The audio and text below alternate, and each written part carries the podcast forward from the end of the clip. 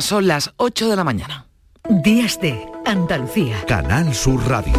Noticias con Carmen Rodríguez Garzón.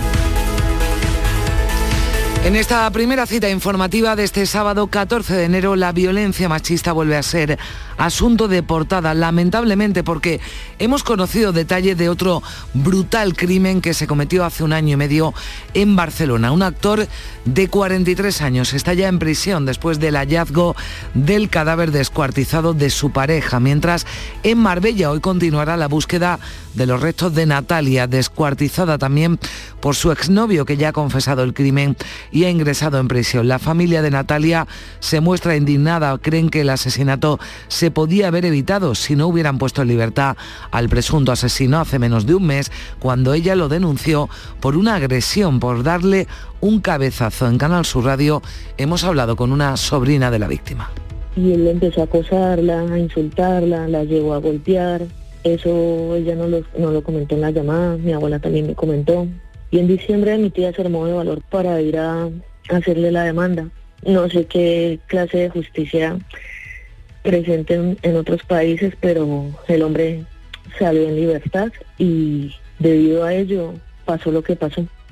Natalia había denunciado. Solo en la denuncia, dice el exdelegado del Gobierno contra la violencia de género, Miguel Lorente, aquí en Canal Sur Radio, no puede centrarse la protección a la víctima. La violencia no es una cosa que se produce de vez en cuando cuando un hombre golpea o amenaza a la mujer. La violencia es una estrategia de control, de sometimiento diario sobre la mujer y, el entorno, hijos e hijas. Cambio de foco o ampliación del enfoque tiene que ir dirigida a la detección, es decir, actuar donde están las mujeres, el 100% de las mujeres, porque en, la denuncia suele estar un 25, un 30%, y el 100% de las mujeres está en los servicios sanitarios. Con Natalia se le van a dos ya las mujeres asesinadas por sus parejas o exparejas en este 2023 en Andalucía. En Huelva, la policía cree que el entrenador de fútbol femenino detenido por abusar de al menos cinco menores habría cometido más agresiones. Óscar Romero, inspector jefe de la Policía de Huelva, pide a quienes hayan sido víctimas de este técnico de deporte de la universidad que denuncien.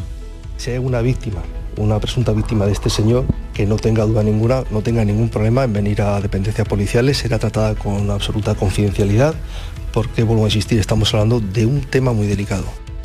Siete personas han sido detenidas en Córdoba, ahora se lo contaremos, en una macrooperación contra el narcotráfico, en la que se han incautado unas 22 toneladas de hachís. Y ya venimos contándoles desde este viernes que la audiencia de Sevilla ha decidido aplazar la decisión sobre el ingreso en prisión de José Antonio Griñán hasta que concluya la radioterapia con la que le tratan al expresidente andaluz el cáncer de próstata que padece. Así que la condena de seis años de cárcel por el caso de los seres de momento no la va a cumplir Griñán.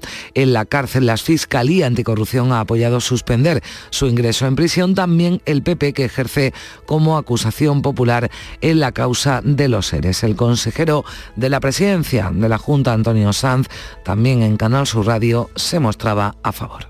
Hasta tanto en cuanto se recupere eh, porque hay unas responsabilidades en este caso, unas responsabilidades que no es que la diga el PP, es que lo ha dicho el Tribunal Supremo y luego habrá que tomar las decisiones según las indicaciones que los médicos mm. forenses, los informes médicos vayan dando.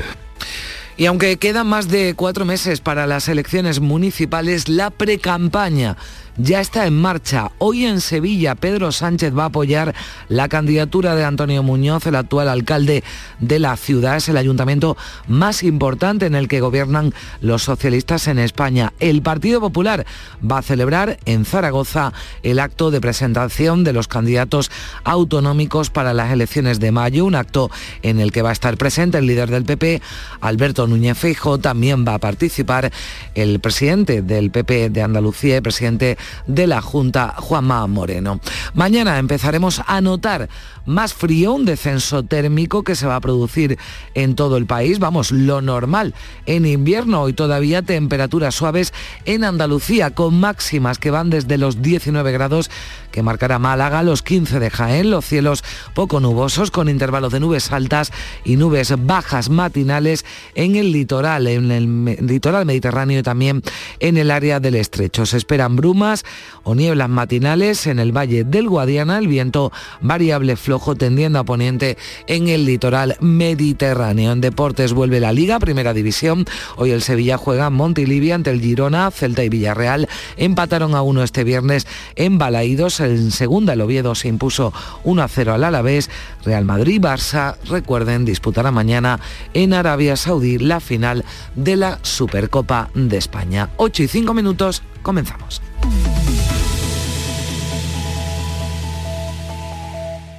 ¿Buscas alojamiento para estudiantes para el segundo semestre? Nido está cerca de las principales universidades. Habitaciones y estudios con baño, un gimnasio, cine, salas de juego, servicio de catering, eventos, un equipo de residencia amigable, programa de bienestar, seguridad 24 horas, wifi rápido y mucho más. A partir de 550 euros al mes, todas las facturas incluidas. Consulta ahora en nidoliving.com.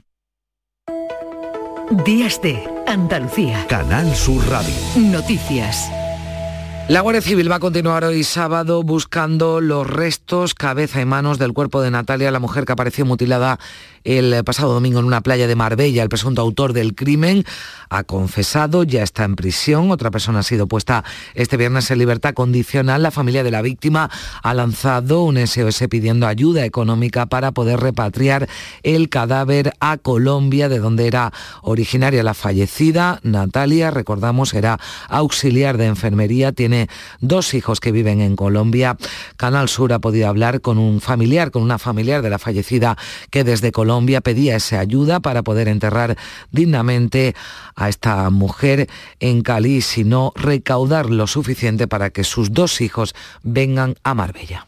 Está muy difícil conseguir el dinero para el viaje, la estadía y los papeles y es más caro también traer el cuerpo hacia acá.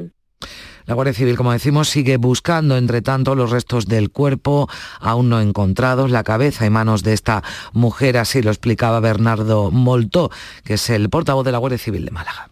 Es una búsqueda complicada porque son cuatro kilómetros de mar abierto, son muchos días que los restos han estado en el agua y el juzgado de violencia sobre la mujer número uno de Marbella ya ha acordado este viernes, lo decíamos también, la puesta en libertad provisional del segundo hombre detenido en relación con la muerte de Natalia. Se le investiga por la presunta comisión de un delito de cooperación en un asesinato. En Marbella se guardaba este viernes un minuto de silencio en señal de repulsa por este crimen machista. Otro crimen machista nos sitúa en Barcelona. Se van esclareciendo los detalles de este otro macabro crimen. El pasado 3 de fue localizado el cuerpo de una mujer que había sido descuartizada. Su pareja, un hombre de 43 años, fue detenido. María Luisa Chamorro, buenos días. Buenos días. Este viernes conocíamos que el presunto asesino es un actor, Jorge Ferrandis, que ya está en prisión acusado de matar y descuartizar a su pareja en el verano de 2021. La policía sospecha que el, asesino, que el asesinato se produjo en el domicilio de la ciudad condal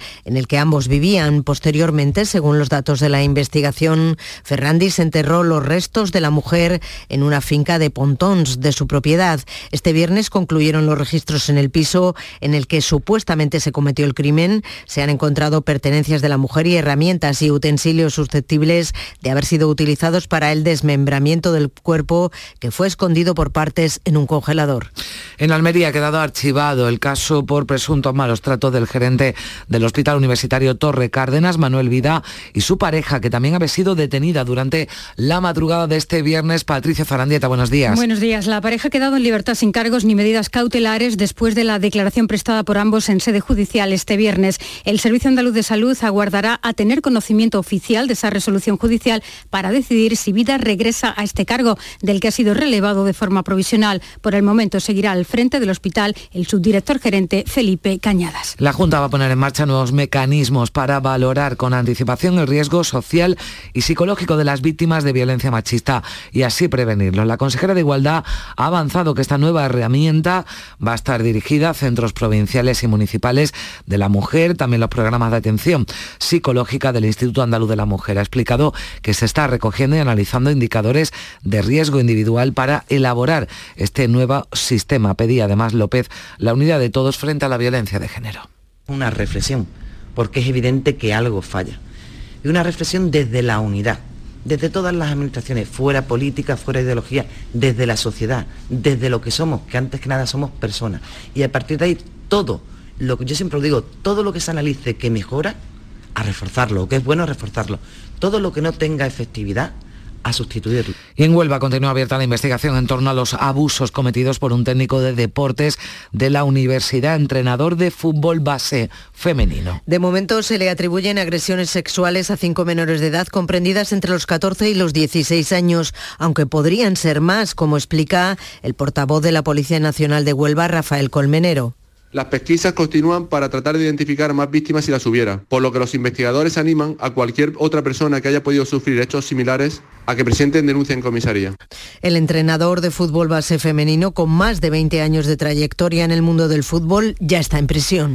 Y ha pasado su primera noche también en prisión provisional el ex consejero de Sanidad de Ceuta, Francisco Javier Guerrero, como presunto autor de un delito de abusos sexuales a menores marroquíes no acompañados que viven en el centro de acogida de la Esperanza.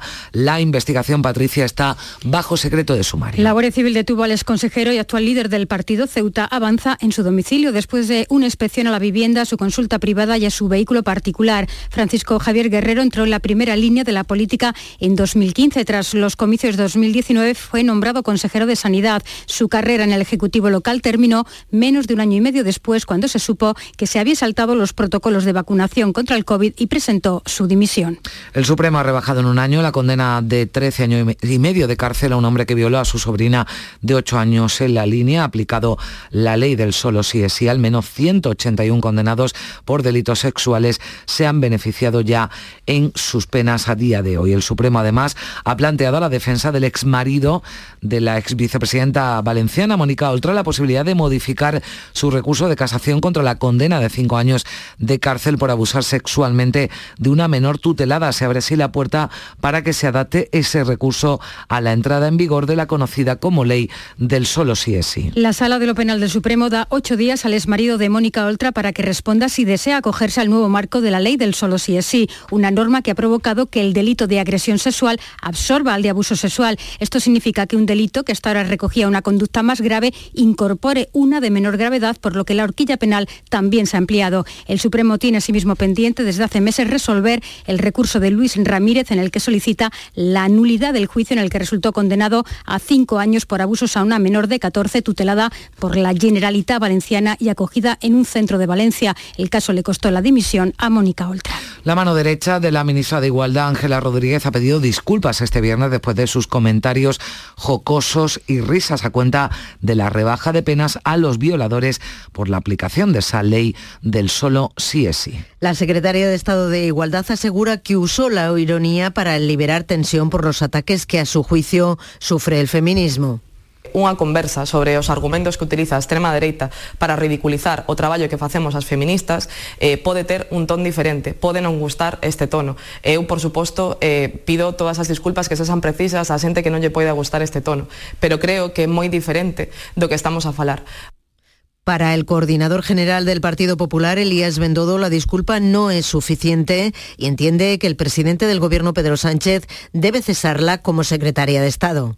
Sánchez no se da ninguna prisa ni en pedirle a la número dos del Ministerio de Igualdad, a la secretaria de Estado, ni a la ministra que debería dimitir, y va tarde, ni en modificar esta ley tan dañina para miles de mujeres. La secretaria de Estado se ha reído se ha reído de todos nosotros. Y nos situamos en Córdoba. Siete personas han sido detenidas en una macrooperación contra el narcotráfico que ha descubierto unas 22 toneladas de hachís. El juzgado de guardia ha enviado a cinco de los detenidos a prisión mientras se desarrolla una investigación sobre la que se ha decretado, María Luisa, el secreto de sumario. Esta macrooperación conjunta desarrollada por la Policía Nacional y la Guardia Civil contra el narcotráfico afecta a otras provincias españolas y ha descubierto grandes alijos de hachís. En concreto, la cifra podría rondar las 22 toneladas. El operativo policial habría logrado desarticular también una organización dedicada al transporte de la droga a través de camiones y furgonetas. De hecho, en la causa hay investigados de varias nacionalidades. De momento no se descarta que se produzcan nuevas detenciones en las próximas horas y que estos hallazgos conduzcan a, nuevos a lo largo de la próxima semana. La Guardia Civil mantiene abiertas todas las hipótesis para, aclarar la muerte violenta de un hombre de 66 años en un brete en Sevilla. La pudo haber sufrido una paliza mortal, un extremo que determinará la autopsia. Un juzgado de Sanlúcar la Mayor dirige las investigaciones. No se han producido detenciones de momento. Y en apenas una semana se han producido en Huelva hasta tres agresiones a trabajadoras sociales en centros de salud. Los trabajadores y los sindicatos han protestado este viernes reclamando más seguridad para que no se repitan incidentes como estos. Y los sindicatos insisten en que los profesionales en cualquier caso no son responsables de la falta de medios en el ámbito sanitario. Lo subraya el secretario de la Junta de Personal de Atención Primaria de Huelva, José Manuel Velázquez. Siempre eh, hemos solicitado el tema de reuniones en los comités de seguridad y salud, reuniones con la Junta de Personal, para que por, tome conciencia de la situación y se ponga personal de seguridad en los centros. Un juez de Málaga ha condenado a 18 meses de cárcel al tuitero Camilo de Ori por escribir chistes sobre el pequeño Julen cuando se encontraba atrapado en el pozo de Totalán. El juzgado ha notificado el fallo este viernes, justo el día que se cumplían cuatro años de la muerte del pequeño. La sentencia concluye que sus publicaciones en Twitter incrementaron injustamente el dolor de los padres. Escribió cosas como esta. Si es molesto aguantar las obras del vecino, imaginad lo agobiado que tiene que estar Julen con las perforaciones o cómo has podido caer tan bajo, Julen, y así una decena de frases similares publicadas en la red social. Pues tremendo. La audiencia de Sevilla ha decidido aplazar la decisión sobre el ingreso en prisión de José Antonio Griñán hasta que concluya la radioterapia con la que tratan el cáncer de próstata que padece. El expresidente de la Junta, condenado a seis años de cárcel por la causa de los seres, no cumplirá esta condena por el momento, pero una vez finalice esas sesiones de radioterapia, su abogado deberá comunicarlo inmediatamente a la sala, acompañando documentación médica para que el forense pueda emitir un nuevo informe sobre su estado de salud autodictado ayer por la audiencia es firme, contra él no cabe ningún recurso. La audiencia toma esta decisión después de que el Instituto de Medicina Legal de Sevilla le enviara un informe forense en el que señalaba que la entrada en prisión de Griñán no ayuda a afrontar el cáncer por los efectos secundarios que pueda acarrear. Ante el informe forense, la Fiscalía Anticorrupción ha apostado por suspender su ingreso en prisión, accediendo así a la petición de la defensa de Griñán, que había solicitado la suspensión de la pena al amparo del artículo 80.4 del Código Penal que dispone que los tribunales puedan proceder a la suspensión en el caso de que el penado esté aquejado de una enfermedad muy grave con padecimientos incurables. También el PP, que ejerce como acusación popular en la causa de los SERE, se ha manifestado en la misma línea de la Fiscalía y cree inconveniente el ingreso de Griñán en la cárcel. El consejero de Justicia, José Antonio Nieto, ha asegurado que lo que se decida en cuanto a la entrada o no en prisión de Griñán es lo que tiene que hacerse con cualquier persona que esté en una misma situación. No puede haber, decía Nieto, un trato de favor ni para él ni para nadie. Lo que se decida en este caso para el señor Griñán es lo que se tiene que hacer con cualquier persona que esté en una situación igual. No puede haber un trato de favor para el señor Griñán ni para nadie. Si se decide que una persona que tiene cáncer no está en prisión, pues ya está, para todo el mundo se tiene que tomar esa decisión. Y en todos los casos se tiene que actuar de la misma forma. Y todavía en crónica judicial, el Tribunal Superior de Justicia de Andalucía ha absuelto al ex concejal popular de Jaén, Miguel Ángel García Anguita, en el denominado caso Matins Rec. La sentencia recoge que no hay una base probatoria suficiente para dar soporte a la condena de cuatro años de cárcel que le impuso la Audiencia Provincial de Jaén. Lo condenó por un delito de malversación de caudales públicos por pagos inflados a esa empresa, a la empresa Matins Rec, que habría supuesto para el Ayuntamiento de Jaén un perjuicio económico de más de 3 millones de euros. El TSJ absuelve al ex concejal popular. Y el consejero de la presidencia, Antonio Sanz, aquí en Canal Sur Radio, recriminaba este viernes a Pedro Sánchez que haya impulsado la reforma del Código Penal para rebajar el contenido del delito de malversación. Dice que esto favorece a los corruptos y supone un paso atrás en la legislación es la primera vez que en lugar de luchar contra la corrupción, un gobierno como el del señor Sánchez da un paso atrás y lo que hace es defender a los corruptos. Creo que eso es un paso atrás absolutamente inasumible que pone en riesgo el Estado de Derecho, la seguridad jurídica de la lucha contra la, corrupción y desde luego es un revés y un paso atrás en cuanto al fortalecimiento de nuestra democracia. Carlas Puigdemont anuncia que recurrirá el auto del juez Pablo Llarena, que mantiene su imputación por el delito de malversación y reemplaza el derogado delito de sedición por el de desobediencia. El expresidente catalán ha asegurado que luchará para poder volver en libertad y que no lo hará ni esposado ni rendido, decía ante un juez español para que sea indulgente. Por cierto que desde el PSOE, su vicesecretaria general María Jesús Montero ha pedido al juez Llarena que se limite a administrar justicia tras sus críticas a la reforma del Código Penal en el auto en el que deroga precisamente el delito de sedición al expresidente de la Generalitat, Carlas Puigdemont. La también ministra de Hacienda pide que igual que el gobierno no cuestiona los pronunciamientos judiciales, tampoco los jueces, dice, cuestionen la legitimidad del gobierno para legislar.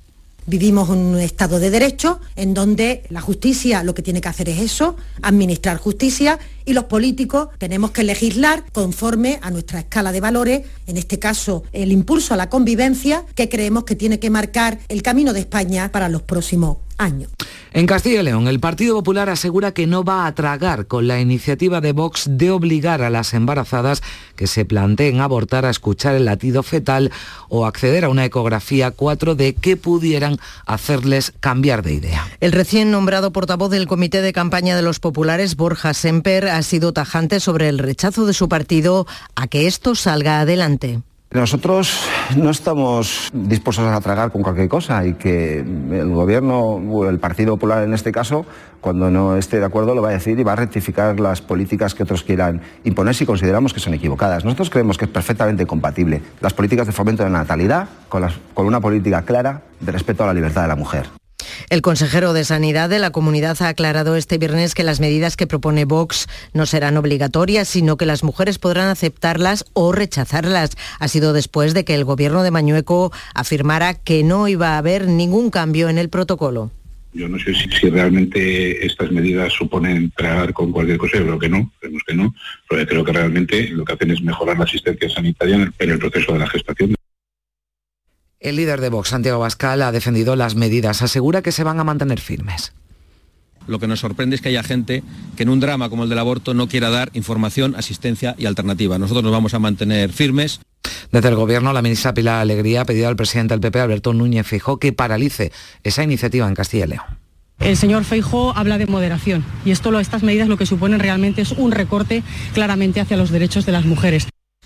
Antes de esa rectificación, la Ejecutiva Federal del PSOE emitía una declaración de rechazo a la iniciativa del Gobierno de coalición entre PP y Vox. Eh, era una reunión extraordinaria para coordinar el año electoral a la que asistían los 17 ministros del ala socialista. Decíamos al principio que estamos ya plenamente en precampaña. Hoy el secretario general del PSOE y presidente del Gobierno, Pedro Sánchez, arranca esa precampaña este sábado en un acto en Sevilla. Va a apoyar la candidatura de Antonio Muñoz, del actual alcalde de la ciudad, el ayuntamiento más importante en el que gobiernan los socialistas en España. La de este sábado será la primera visita de Pedro Sánchez a Sevilla en lo que va de recién estrenado año 2023 y la tercera desde el pasado mes de septiembre. Previo a este acto electoral, el presidente del Gobierno va a visitar esta mañana las instalaciones de una empresa de ingeniería en el recinto de la Cartuja de la capital hispalense. El PP celebra hoy en Zaragoza el acto de presentación de los candidatos autonómicos para las elecciones de mayo. El lema a la altura de un gran país, un acto que va a clausurar Núñez Feijo. En esta cita va a participar el presidente del PP de Andalucía, Juanma Moreno, junto a los líderes autonómicos de Galicia, Castilla y León, Murcia y Madrid y los 12 candidatos populares de las comunidades en las que se celebran comicios autonómicos. En Génova ponen el acento en que será un cónclave con una foto de unidad de Feijo con todos los varones territoriales. Y los últimos datos de la inflación publicados este viernes confirman que siguieron subiendo los precios de los alimentos en diciembre hasta un 15,7% en la tasa interanual. Dice la vicepresidenta segunda, Yolanda Díaz, que una parte del repunte de la inflación en los alimentos se explica por los beneficios de las empresas, pero los ciudadanos consideran que esa subida de los precios están siendo desmesuradas y apenas ven efectos en la supresión temporal del IVA en algunos artículos. 35 euros la lata de aceite. Se ha convertido el aceite de oliva en lujo. Pues ha subido como un 40%. Por el mismo precio lleva bastantes más cosas. Lo que pasa es que hay que comprarlas, porque hay que comer. Me han subido los huevos y yo no lo, yo no lo he podido subir. Porque encima había que quitarle el IVA, o sea que voy ganando menos y vendiendo menos. Compro bastante menos, muchísimo menos. 8.24 minutos, vamos ya con la información del deporte con Carlos Gonzalo. Buenos días. Hola, ¿qué tal? Mientras el Real Madrid y el Fútbol Club Barcelona preparan la final de la Supercopa que mañana van a jugar en Arabia Saudí, el Real Betis aterrizaba ayer tarde en Sevilla y vuelve al trabajo hoy para tener descanso en la jornada de mañana. En cuanto a la Liga, ayer arrancaba una nueva jornada con la disputa del Celta Villarreal y para hoy tenemos el Girona Sevilla, partido en el que el equipo de San Paoli va a intentar dar continuidad a la mejoría exhibida en las últimas fechas. Sabemos que tenemos un rival que para mí no solamente en las estadísticas y verlo, sino también por el juego.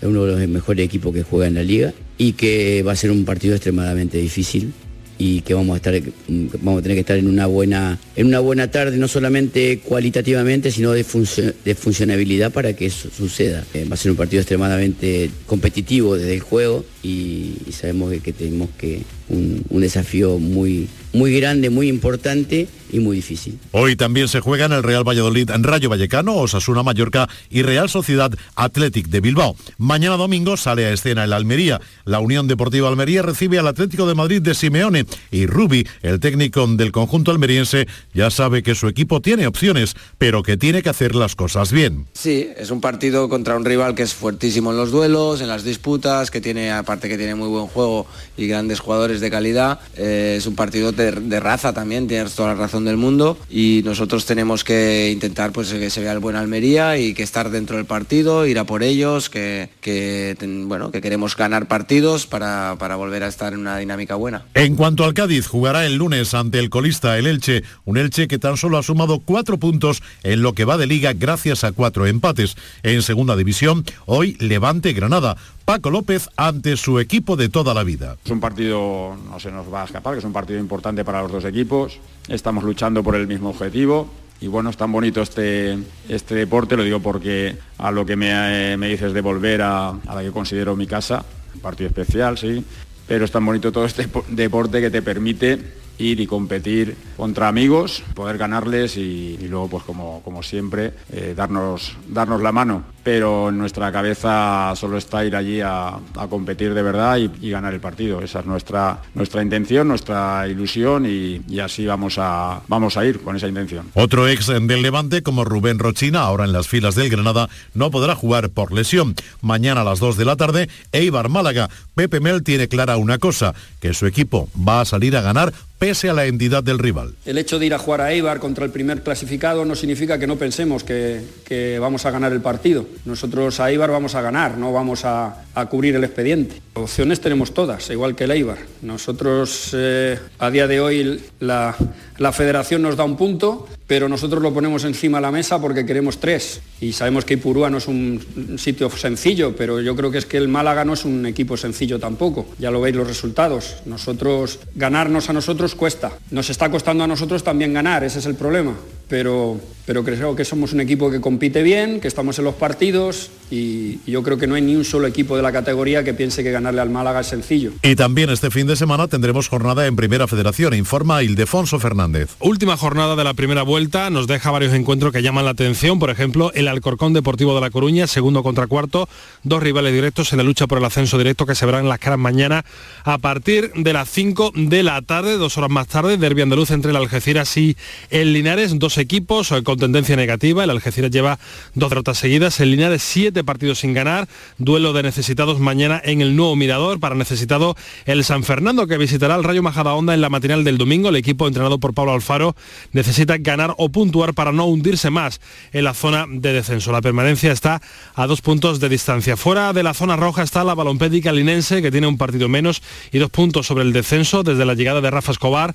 Es otro el equipo y afrontará con la moral alta por las nubes, con la flecha hacia arriba, su visita al Arcángel donde el domingo le espera el Córdoba que se juega ser campeón de invierno. Además necesita la victoria el conjunto blanquiverde para mantener o ampliar la distancia con sus perseguidores y volver a tener buenas sensaciones en casa tras la derrota en el último partido del año frente al Mérida. En la Liga Femenina, hoy Sporting de Huelva, Fútbol Club Barcelona y en la Liga ACB de baloncesto para este fin de semana, Betis Baloncesto Obradoiro, Unicaja Briogán y Covirán Real Madrid.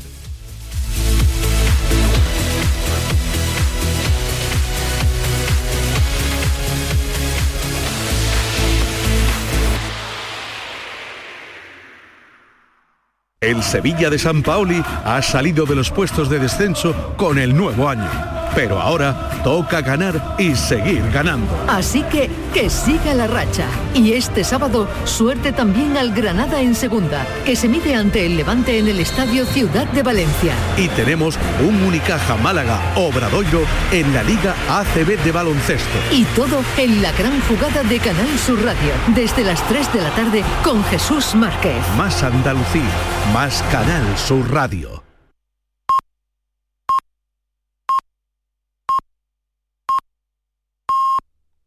Son las ocho y media de la mañana.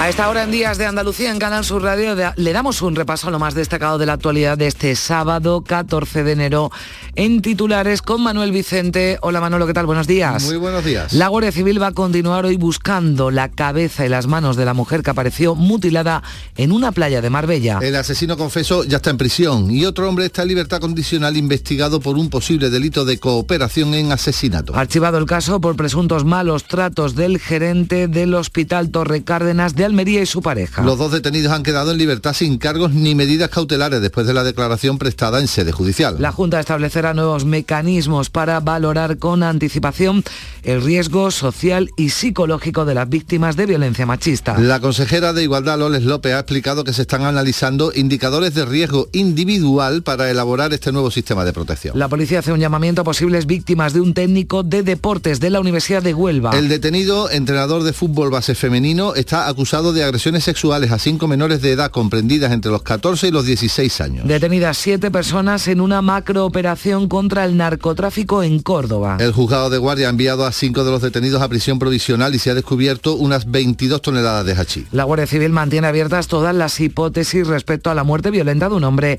en la localidad sevillana de Umbrete. La autopsia que se va a practicar hoy va a determinar si la víctima sufrió una paliza mortal en su propio domicilio. Se prevé que sea enterrado posteriormente al examen forense. El abogado del expresidente Griñán deberá informar inmediatamente de la finalización del tratamiento de radioterapia. La audiencia de Sevilla ha decidido aplazar la decisión sobre su ingreso en prisión hasta que concluya el proceso de curación del cáncer que se le ha detectado. La subida del precio de los carburantes amenaza con un repunte de la inflación en enero. El IPC cerró en 2022 con un 5,7%, aunque los precios de los alimentos se encarecieron un 17%. Son asuntos que venimos contándoles aquí en Días de Andalucía en Canal Sur Radio, pero miramos también a los eh, periódicos, a la prensa de este sábado.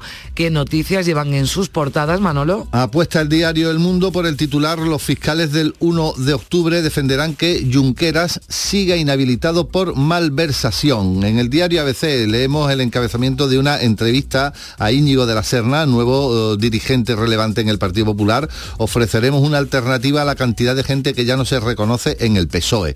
El diario El País mira hacia el exterior, la Unión Europea prepara un macroplan de ayudas para plantar cara a Estados Unidos y entre los periódicos de difusión online mencionamos que el español.es lleva como principal titular que el Supremo abre la vía para que el ex de Mónica Oltra pida una rebaja de su pena por la ley del sí es.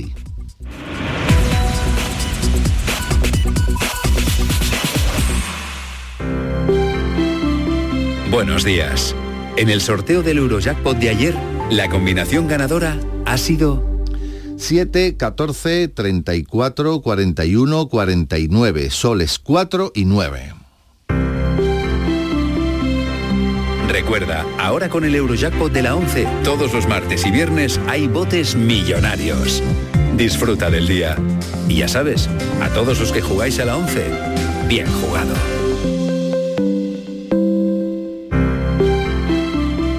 Buenos días. El número premiado en el sorteo del cuponazo celebrado ayer ha sido 54.594. 54594. Serie 38. Puedes consultar el resto de los números premiados en juegos11.es. Hoy tienes una nueva oportunidad con el sueldazo del fin de semana. Disfruta del día. Y ya sabes, a todos los que jugáis a la 11, bien jugado.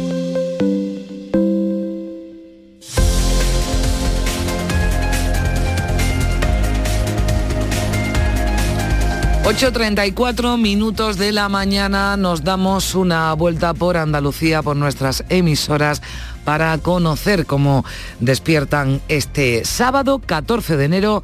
Comenzamos en Cádiz. Teresa Iribarren, ¿qué tal? Buenos días. Buenos días, pues con frío, 9 grados, un 100% de humedad casi y algo de niebla, un día de invierno perfecto en todo caso en el que brillará el sol y elevará la temperatura hasta los 17 grados con algunas nubes. Dice el diario de Cádiz que los precios de los alimentos en Cádiz son más caros que en Madrid y Barcelona, un 17%. La voz habla del gobierno y la Junta que ultiman el futuro uso de la planta Airbus de Puerto Real y en estas fechas se cumplen 90 años de los sucesos de Casas Viejas, esa revuelta anarquista que terminó con casi 30 personas muertas en Benalup y el fin de la Segunda República. Bueno, pues a las 9 de la noche se hará una recreación de aquellos sucesos por las calles del pueblo, una representación que moviliza a nada menos que unas 200 personas. Gracias Teresa. Seguimos en la provincia de Cádiz. Nos vamos hasta el campo de Gibraltar con Ángeles Carrera. ¿Qué tal? Buenos días. Hola, ¿qué tal? Muy buenos días. Aquí también tenemos mañana fresquita. A esta hora 10 grados de temperatura. Se espera para hoy una máxima de 18. El cielo está prácticamente despejado. El diario Europa Sur titula Las obras del Palacio de Justicia de Algeciras comenzarán en 2024 y el área digital Gibraltar señalada en la nueva lista del Gobierno de España como un paraíso fiscal. En la previsión, hoy, si os parece, nos vamos a San Roque. A partir de las 11 de la mañana, la Alameda Alfonso XI acoge el campeonato de adiestradores de perros. espera que lleguen adiestradores y perros de las provincias de Cádiz, Huelva, Sevilla y Almería. Y amanece a esta hora en Jerez, como lo hace Salva Gutiérrez. Buenos días. Hola Carmen, buenos días. Tenemos pocas nubes a esta hora en Jerez, ahora tenemos 7 grados, llegaremos a los 18. En periódico diario de Jerez, el año de los contratos indefinidos. La reforma laboral ha cambiado por completo el escenario de la contratación en Jerez. Periódico Viva Jerez, Jerez contará con unos apartamentos turísticos inspirados en el antiguo tren del vino. Y en previsiones, si nos gustan las galeras, a mí me encantan, atentos a esto, un total de 34 establecimientos participan este fin de semana en la tercera edición de la ruta de la galera y el mosto, donde en Chipiona. Qué rica, qué ricas las galeras. Gracias, Alba. Vamos hasta Córdoba. Mar Vallecillo, buenos días. Buenos días. Pues Córdoba amanece con 3 grados de temperatura en la capital y cielos despejados. La máxima será de 16. Hace bastante frío, la verdad. En la portada de los diarios locales, el día destaca que la apertura de la Biblioteca del Estado se va a demorar al menos hasta finales de año.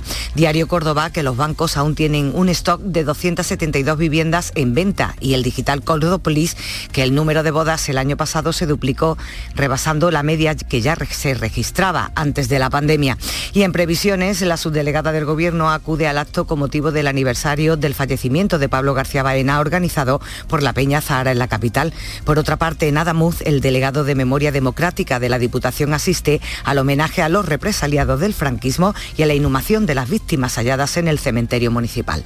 Estamos ya en Sevilla con Isabel Campos. ¿Qué tal? Muy buenos días. Buenos días, Carmen, con cielos despejados y temperaturas sin cambios, vamos a llegar a los 17 grados de media. En la provincia tenemos ahora 9 en la capital. En la prensa ABC lleva su portada que Sevilla envejece y pierde población en el centro. Señala que la edad media, según el último padrón, se sitúa entre los 45 y 49 años. Diario de Sevilla, foto de la actuación de la Guardia Civil en un brete, donde se investiga como muerte violenta el hallazgo de un hombre de 66 años en el patio de su casa. Y en las previsiones, la visita del secretario general del Partido Socialista y presidente del Gobierno, Pedro Sánchez, en un acto de partido para arropar al alcalde de la capital andaluza y a otros regidores socialistas de cara a las municipales de mayo. Gracias Isabel. De Sevilla, Málaga, José Valero, ¿qué tal? Buenos días.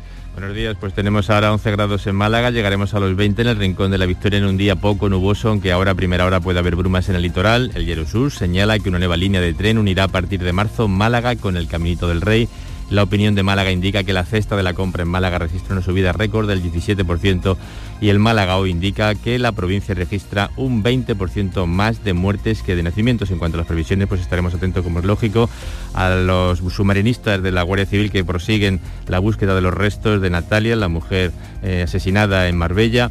Y en cuanto a otras previsiones, hoy se entregan a las 8 de la y media de la tarde los premios de la Academia Gastronómica de Málaga. Gracias, José. Vamos hasta Huelva con Sonia Vela. Buenos días. ¿Qué tal? Buenos días. Por aquí los cielos prácticamente despejados. La máxima para hoy será de 18, a esta hora tenemos 7 en Huelva capital. En la portada de los diarios locales, las concentraciones de protesta de este pasado viernes contra las agresiones a los profesionales sanitarios de Huelva, que han sido tres en esta misma semana. El diario Huelva Información titula Ni un caso más y el diario de Huelva.e Los recortes convierten la sanidad pública de Huelva en una profesión de riesgo. Y en cuanto a nuestra previsión para este sábado, hoy en una finca de Rociana del Condado, se va a llevar a cabo el primer concurso de poda convocado por la denominación de origen de vinos y vinagres del condado. 20 profesionales van a mostrar su habilidad en un oficio que Carmen se está perdiendo, pero que es fundamental para la calidad de la uva. Bueno, pues lo contaremos también aquí en Canal Sur Radio. Seguimos la ronda en Granada. Encarna Maldonado, ¿qué tal? Buenos días. Buenos días, Carmen. Pues a la espera de que las temperaturas se desplomen a partir del miércoles y que posiblemente nieve, de momento cielos despejados, máxima de 17 grados, tenemos ahora 3 en la capital. Señalar lo primero que la Guardia Civil investiga la muerte de un hombre de 42 años en La Zubia, en el área metropolitana de Granada. El cuerpo era hallado este miércoles por la tarde en el pavimento de su vivienda. De momento están todas las hipótesis abiertas. Y la agenda de esta mañana nos lleva a Valderrubio Allí se reanudan hoy a partir de las diez y media las visitas teatralizadas a la casa de Bernarda Alba, en realidad la casa de Frasquita Alba, la matriarca de la familia que inspiró a García Lorca en su obra. Y los titulares, eh, un último apunte, Ideal señala que el número de autónomos en el comercio ha caído por primera vez en 10 años y Granada hoy lleva a toda página el mural que hizo Juan Vida para el cine Aliatar y que ya ha recuperado luce en la universidad. Gracias, Encarna. En Jaén está Irene Lucena. ¿Qué tal? Muy buenos días. Muy buenos días. Cielos despejados en la capital con frío. A esta hora tenemos 5 grados aquí en Jaén Capital, aunque en algunos puntos de la provincia incluso tienen un grado. Se esperan máximas de 15 para Jaén Capital. Protagonismo en los diarios digitales, tanto en la contra como en el ideal de Jaén, a la noche de San Antón. El primero poniendo el foco en la carrera y el segundo en las lumbres que prenderán esta noche. Y en lo que se refiere a las previsiones, pues por supuesto, esa tarde y noche festiva hoy en Jaén Capital, con la 40 edición de la carrera de San Antón y las, por supuesto, las lumbres, 30 lumbres en toda la, capital. Gracias Irene. Terminamos en Almería con Elizabeth Ortega. ¿Qué tal? Muy buenos días. Muy buenos días Carmen. En esta jornada de sábado en la que celebramos el Día Mundial de la Lógica, una parte fundamental del razonamiento humano. Tenemos en estos momentos una temperatura de 9 grados en Almería capital y las máximas alcanzarán los 17. En el repaso de los rotativos de papel, el diario de Almería destaca como un caso de malos tratos ya archivado deja fuera al gerente de Torre Cárdenas, relevado provisionalmente tras ser detenido junto a su pareja. La voz de Almería destaca que uno de cada cuatro almerienses utiliza ya el BlaBlaCar. La falta de conexiones incentiva el uso de esta opción ya no solamente en los jóvenes, sino también en los jubilados. Como previsión destacada de la jornada a las 12 del mediodía, el consejero de Sostenibilidad Ramón Fernández Pacheco visitará el humedal de las Salinas en el Parque Natural Cabo de Gata Níjar y como ocurre también en Jaén, como opción destacada, eh, será Cantoria que quemará unas 4.000 docenas de carretillas en sus fiestas de San Antón. El acto más esperado en toda España será la bendición de los animales el próximo martes 17 de enero, Festival de San Antón, patrón de estos animales que en la mayoría de los casos nos dan muchísimas alegrías. Claro que sí, mañana fresca en Andalucía, pero mañana seguro nos lo contarán nuestros compañeros los termómetros aún más bajos, eso es lo que dice la previsión de la Agencia Estatal de Meteorología. Se esperan a esta hora de la mañana e irá ese descenso térmico avanzando a medida que avanza ya la semana que viene. 8 y 43 minutos.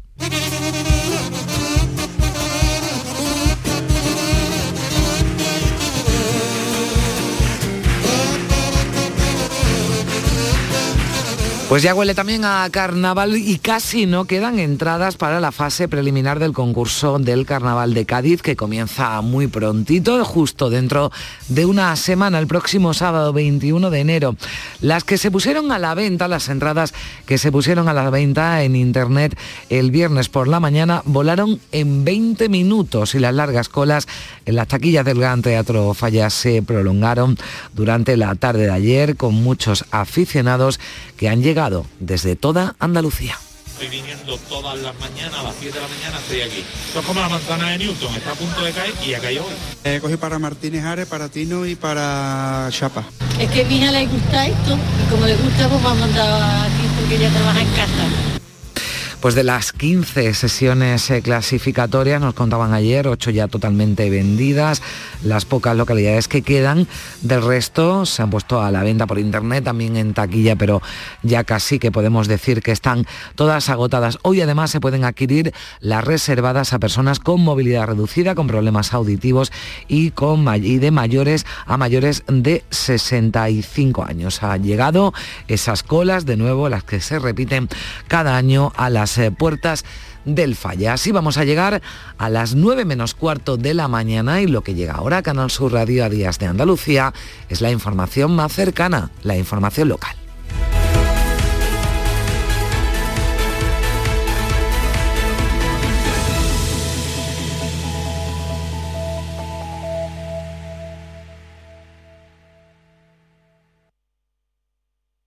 Días de Andalucía. Canal Sur Radio Sevilla.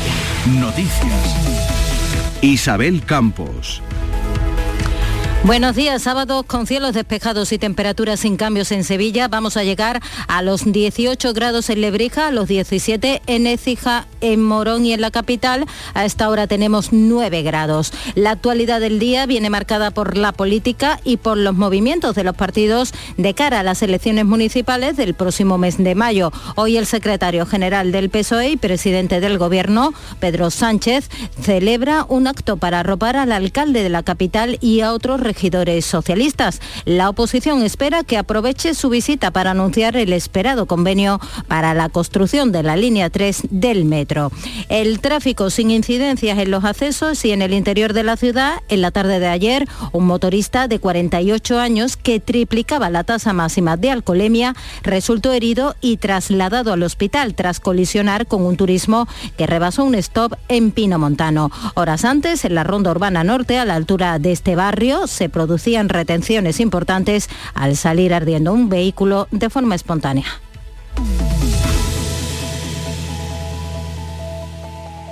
Pero Pepe, Carmen, qué guapísimos estáis. Tenéis la piel perfecta. Sí, hemos ido a Clínica Doctor Ortiz y nos ha aconsejado lo mejor para los dos. Nos han transmitido seguridad y confianza. Son muy completos. Tratamientos de arrugas, rellenos faciales, láser, cirugía plástica, injertos capilares, ginecología. Pide tu cita gratuita en Clínica Doctor Ortiz y siéntete segura en tu clínica estética de confianza. Pacientes reales, belleza natural.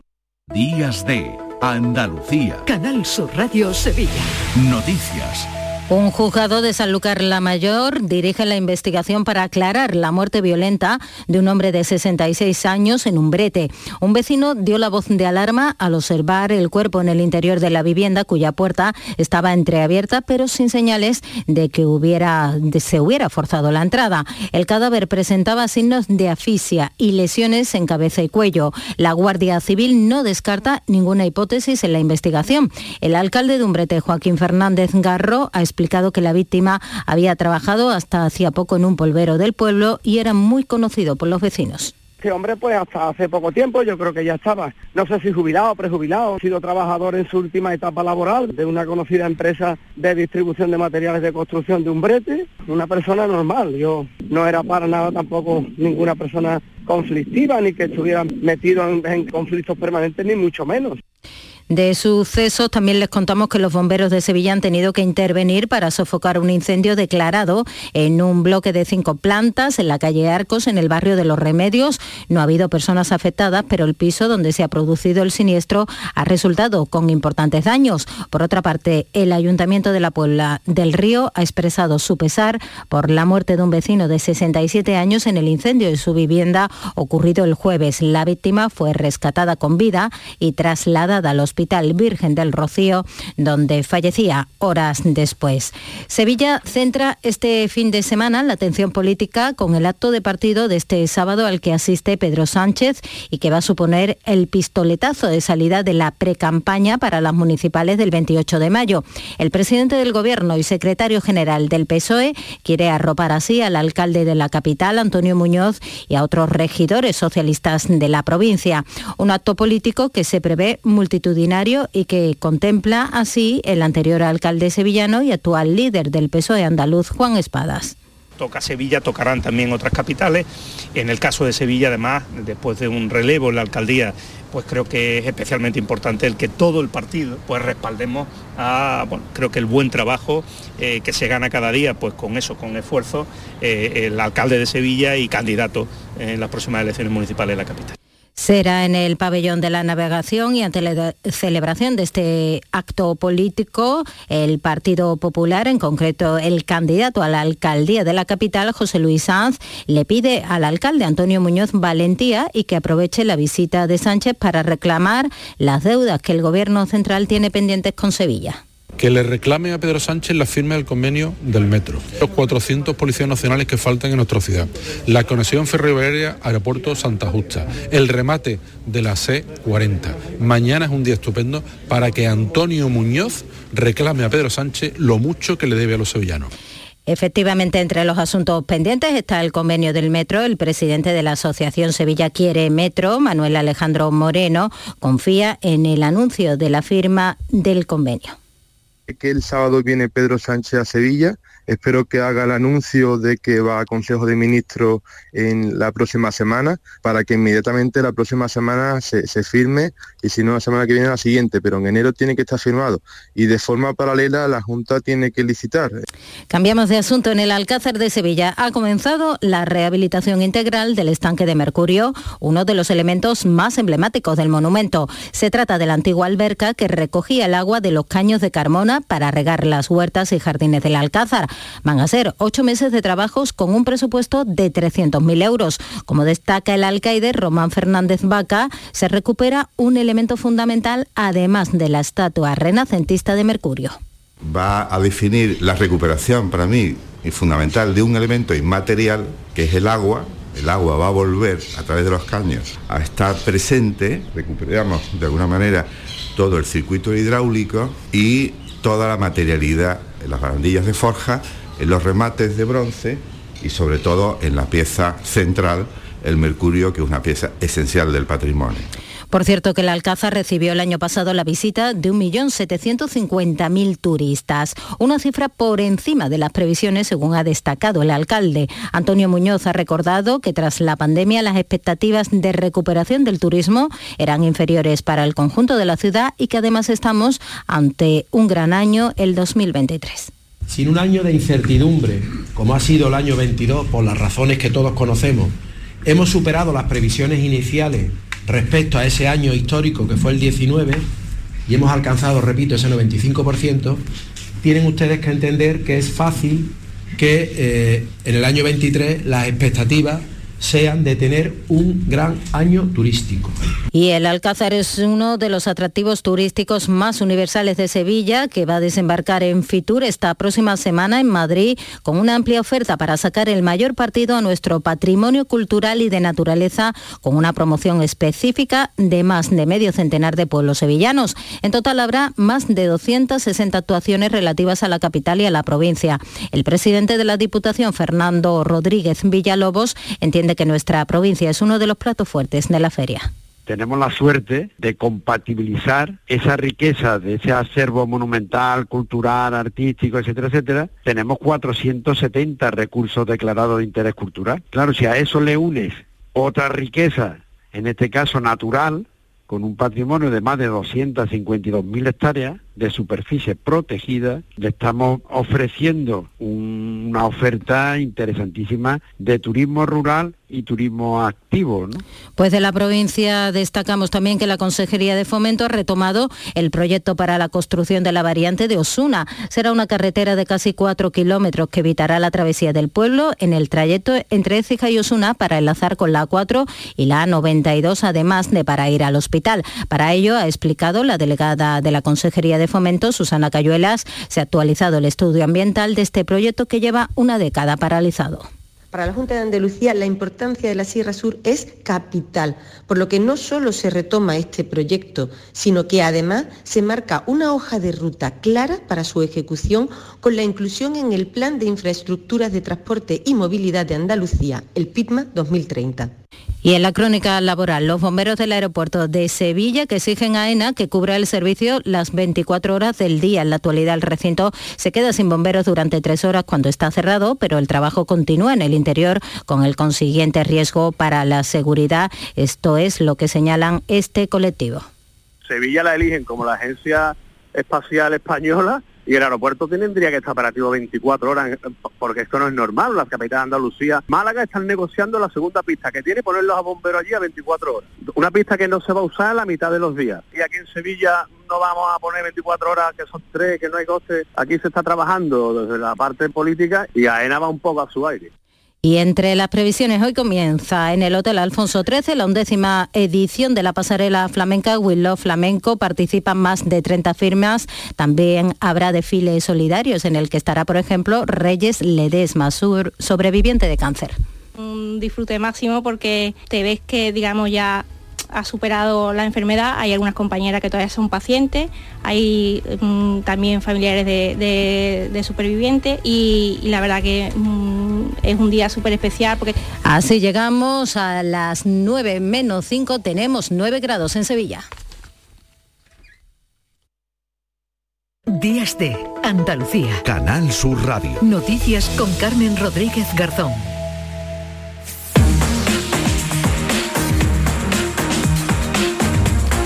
Minutos para las 9 de la mañana en Días de Andalucía. Le damos ahora un repaso a lo más destacado de la actualidad de la que venimos eh, contándoles desde las 8 de la mañana. María Luisa Chamorro, ¿qué tal? Buenos días. Muy buenos días. De nuevo, por desgracia, este sábado la violencia de género protagoniza la actualidad.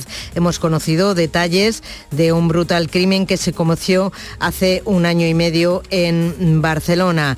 Y aunque ocurrió en 2021, como decimos, anoche ingresó en prisión un actor secundario, Jorge Ferrandis, de 43 años, acusado de haber descuartizado a su pareja, cuyos restos han sido localizados en la nevera de su finca. En Marbella, hoy va a continuar la búsqueda de los restos de Natalia, descuartizada también por su exnovio, que ya ha confesado el crimen y que ha ingresado en prisión. La familia de Natalia se muestra indignada, creen que el crimen se podría haber evitado si no hubieran puesto en libertad al presunto asesino hace menos de un mes, cuando ella lo denunció por una agresión, por darle un cabezazo. En Canal Sur Radio hemos hablado con una sobrina de la víctima. Y él empezó a acosarla, a insultarla, la llevó a golpear. Eso ella no lo, comentó en la llamada, mi abuela también me comentó. Y en diciembre mi tía se armó de valor para ir a hacerle la demanda. No sé qué clase de justicia presente en otros países, pero el hombre salió en libertad y debido a ello pasó lo que pasó. Con Natalia se elevan a dos ya las mujeres asesinadas por sus parejas o exparejas en 2023 en Andalucía. Natalia había denunciado, solo en la denuncia dice el exdelegado del Gobierno contra la violencia de género, Miguel Lorente, no puede centrarse la protección a la víctima. La violencia no es una cosa que se produce de vez en cuando cuando un hombre golpea o amenaza a la mujer. La violencia es una estrategia de control, de sometimiento diario sobre la mujer y, el entorno, hijos e hijas. Cambio de foco o ampliación del enfoque tiene que ir dirigida a la detección, es decir, actuar donde están las mujeres, el 100% de las mujeres, porque en, la denuncia suele estar un 25, un 30%, y el 100% de las mujeres está en los servicios sanitarios. Y en Huelva, la policía cree que el entrenador de fútbol femenino detenido por abusar de al menos cinco menores habría cometido más agresiones. Oscar Romero, inspector jefe de policía de Huelva, pide a quienes hayan sido víctimas de este técnico de deporte que denuncien. Si una víctima una presunta víctima de este señor, que no tenga duda ninguna, no tenga ningún problema en venir a dependencias policiales, será tratada con absoluta confidencialidad, porque, vuelvo a insistir, estamos hablando de un tema muy delicado. Siete personas han sido detenidas en Córdoba en una macrooperación contra el narcotráfico en la que se han incautado unas 22 toneladas de hachís. La audiencia de Sevilla ha decidido aplazar la decisión sobre el ingreso en prisión de José Antonio Griñán hasta que concluya la radioterapia con la que le tratan del cáncer de próstata que padece. El expresidente de la Junta, condenado a seis años de cárcel por la causa de los SERE, no va a cumplir esta condena por el momento. El Partido Popular, que ejerce como acusación en Popular en la causa de los SERE se ha manifestado en la línea de que la Fiscalía de estar de acuerdo con la decisión de la Fiscalía y cree conveniente, inconveniente el ingreso de Griñán en la cárcel. El consejero de Presidencia, Antonio Sanz, en Canal Sur Radio, también se mostraba a favor de esta decisión de la audiencia. Hasta tanto en cuanto se recupere eh, porque hay unas responsabilidades en este caso, unas responsabilidades que no es que la diga el PP, es que lo ha dicho el Tribunal Supremo y luego habrá que tomar las decisiones según las indicaciones que los médicos mm. forenses, los informes médicos vayan dando. En política entramos de lleno en la precampaña electoral. El secretario general del PSOE y presidente del Gobierno, Pedro Sánchez, va a apoyar la candidatura de Antonio Muñoz, actual alcalde de Sevilla, el ayuntamiento más importante en el que gobiernan los socialistas en España. Y el Partido Popular celebra hoy en Zaragoza el acto de presentación de los candidatos autonómicos para las elecciones de mayo con el lema A la altura de un gran país. Un acto que va a clausurar el líder del PP, Núñez Feijó. En esta cita van a participar el presidente del Partido Popular en Andalucía, Juanma Moreno. Y en el tiempo, mañana vamos a empezar a notar más frío, un descenso térmico que se va a producir en todo el país, lo normal en este tiempo. Gracias, María Luisa. Así vamos a llegar a las 9 de la mañana en Días de Andalucía, en Canal Sur Radio y también en Radio Andalucía Información.